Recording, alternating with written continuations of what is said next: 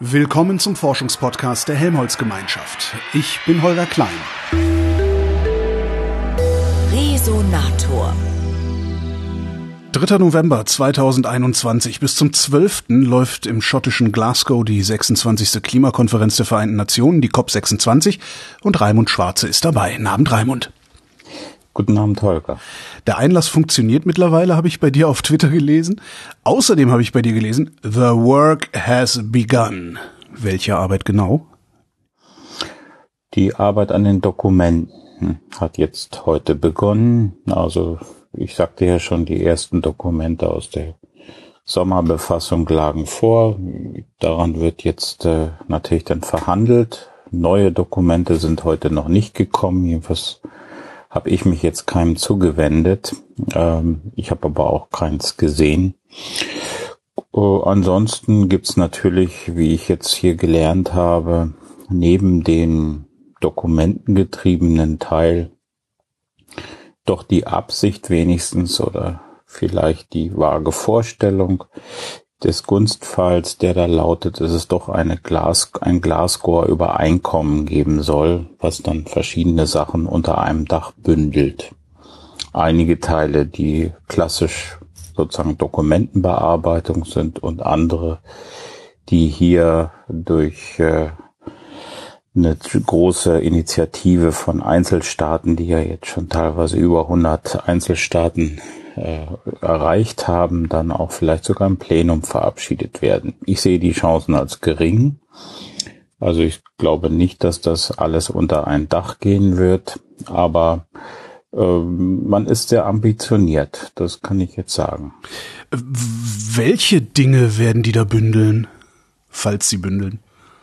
Ja, es sind hier viele Initiativen vorgeschlagen worden, die bislang nicht äh, Bestandteil der Umsetzung des Paris-Abkommens waren, wobei man das jetzt genau genommen sagen muss, es ist im Prinzip drin, aber sie waren nicht äh, spezifisch so gefasst, wie sie jetzt vorliegen. Also es wurden hier für die Nicht-CO2-Gase gerade große Initiativen ergriffen.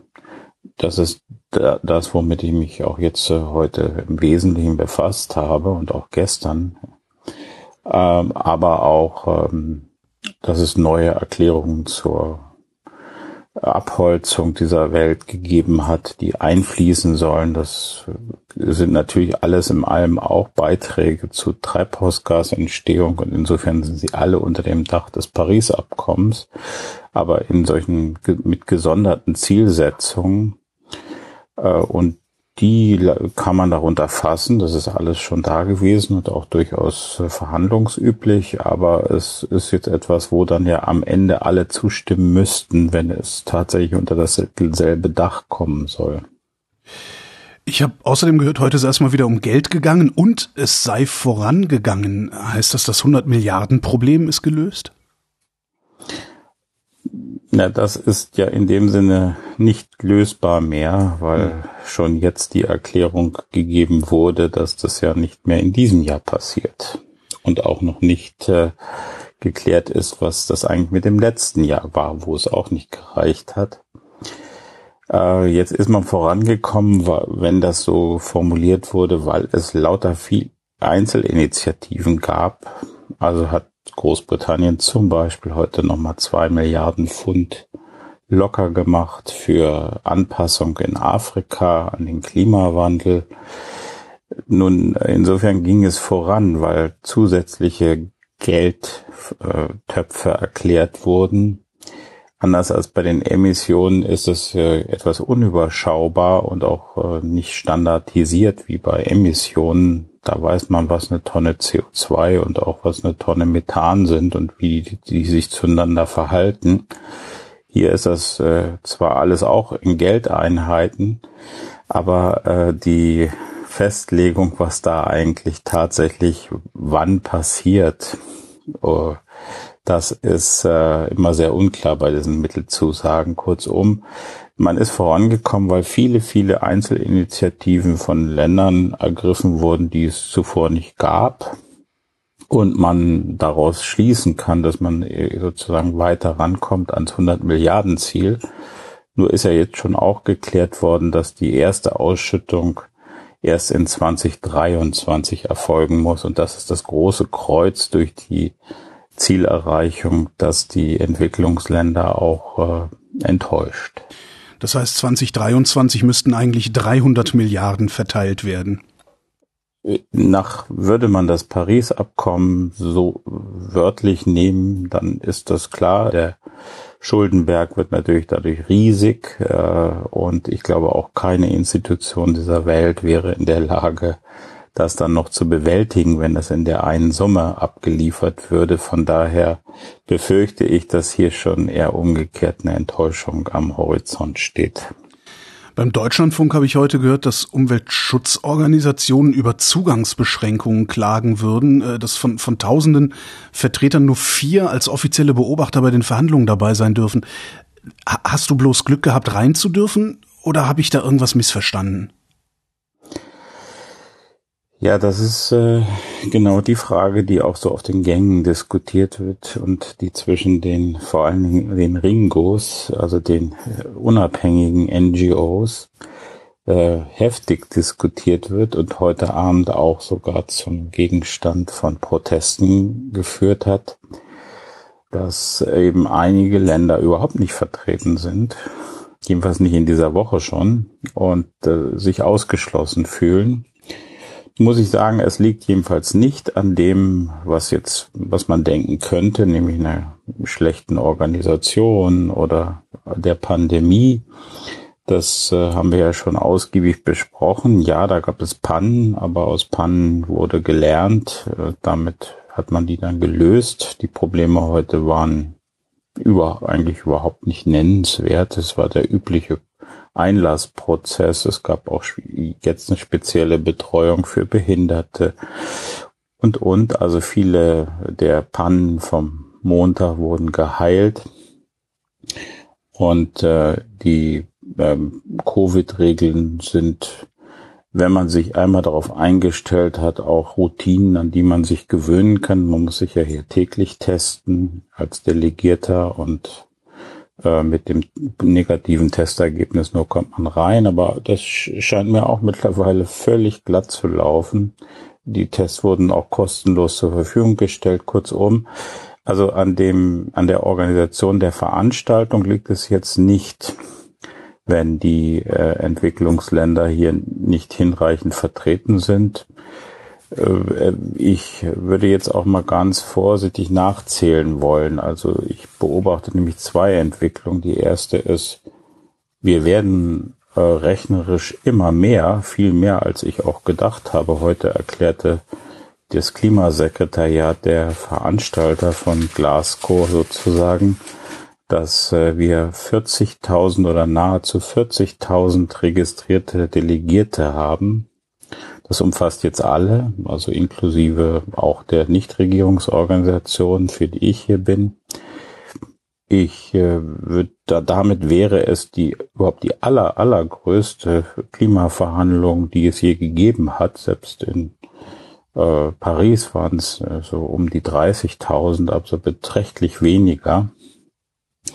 Es ist daher schwer vorstellbar, dass, dass jedenfalls die, die nicht zugelassen wurden zu dieser Veranstaltung, die kommen wollten, denn wir hat so viel waren rein rechnerisch noch nie zusammen.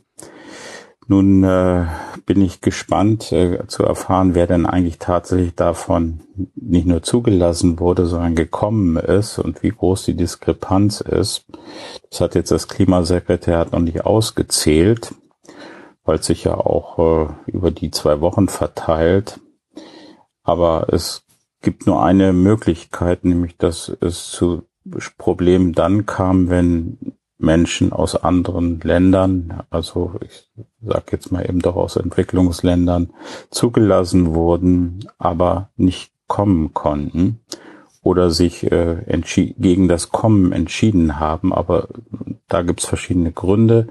Jedenfalls, es war nicht der Grund äh, Pandemie in Glasgow und die Organisation einer Präsenzkonferenz unter pandemischen Bedingungen, die da abgeschreckt, die vielleicht abgeschreckt, aber nicht verhindert hat.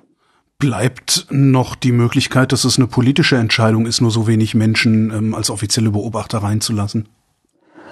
Nein, dass die, die Zulassung, wie gesagt, abgesehen davon, dass die Zulassung ja geklärt ist, also es ist die größte zugelassene Menge von Teilnehmern, die es je gab.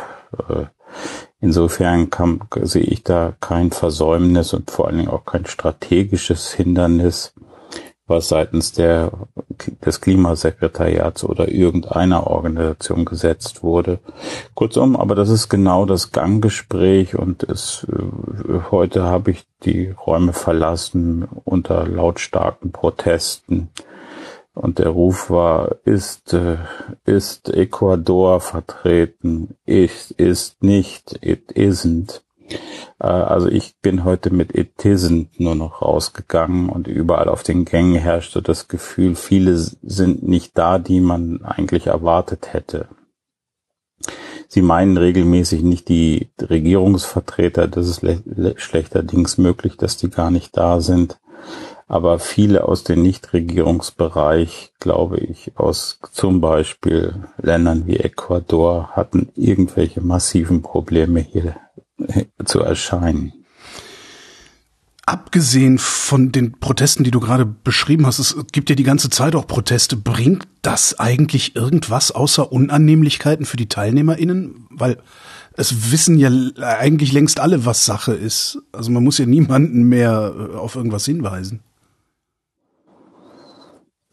Ja gut, in dieser Betrachtung kann ich mich dem gar nicht annähern, weil eigentlich ist das hier die Frage, wie sagen wir mal, außerparlamentarische versus parlamentarische Opposition aus, ich sag mal, meiner frühen, frühen Jugend, mhm. die sich hier abzeichnet als Konstellation.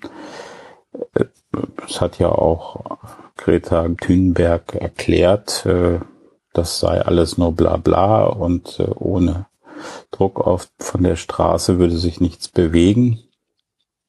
Ähm, das ist eine klare Aussage. Ich kann die auch nachvollziehen. Jahrzehntelang hat dieser Prozess sehr wenig hervorgebracht. Äh, und dagegen steht jetzt eben diesen Prozess zu erhalten, vielleicht zu verändern. Das ist nämlich dann das zweite Thema, was auf dem Gang immer gehandelt wird. Gibt es irgendwelche formellen Möglichkeiten, die außer Kopf äh,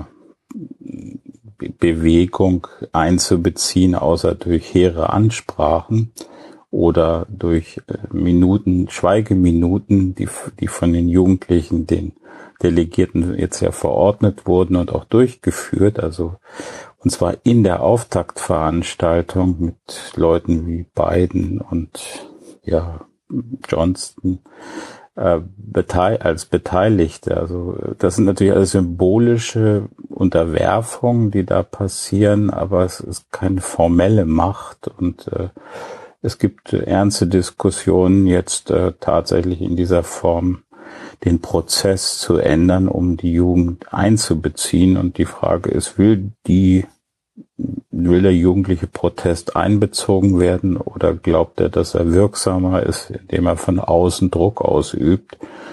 Dabei geht es nicht um Unbequemlichkeiten. Äh, am Ende geht es um wesentlich mehr. Ich will mir nicht ausmalen, wie weit es gehen könnte, aber es ist nicht entscheidend für mich, weil die Frage ist wirklich, ist der Prozess noch überzeugend für die Gesellschaft, die Weltgesellschaft in diesem Fall. Raimund Schwarze, vielen Dank. Danke, Holger, und danke, liebe Zuhörer, für die Geduld.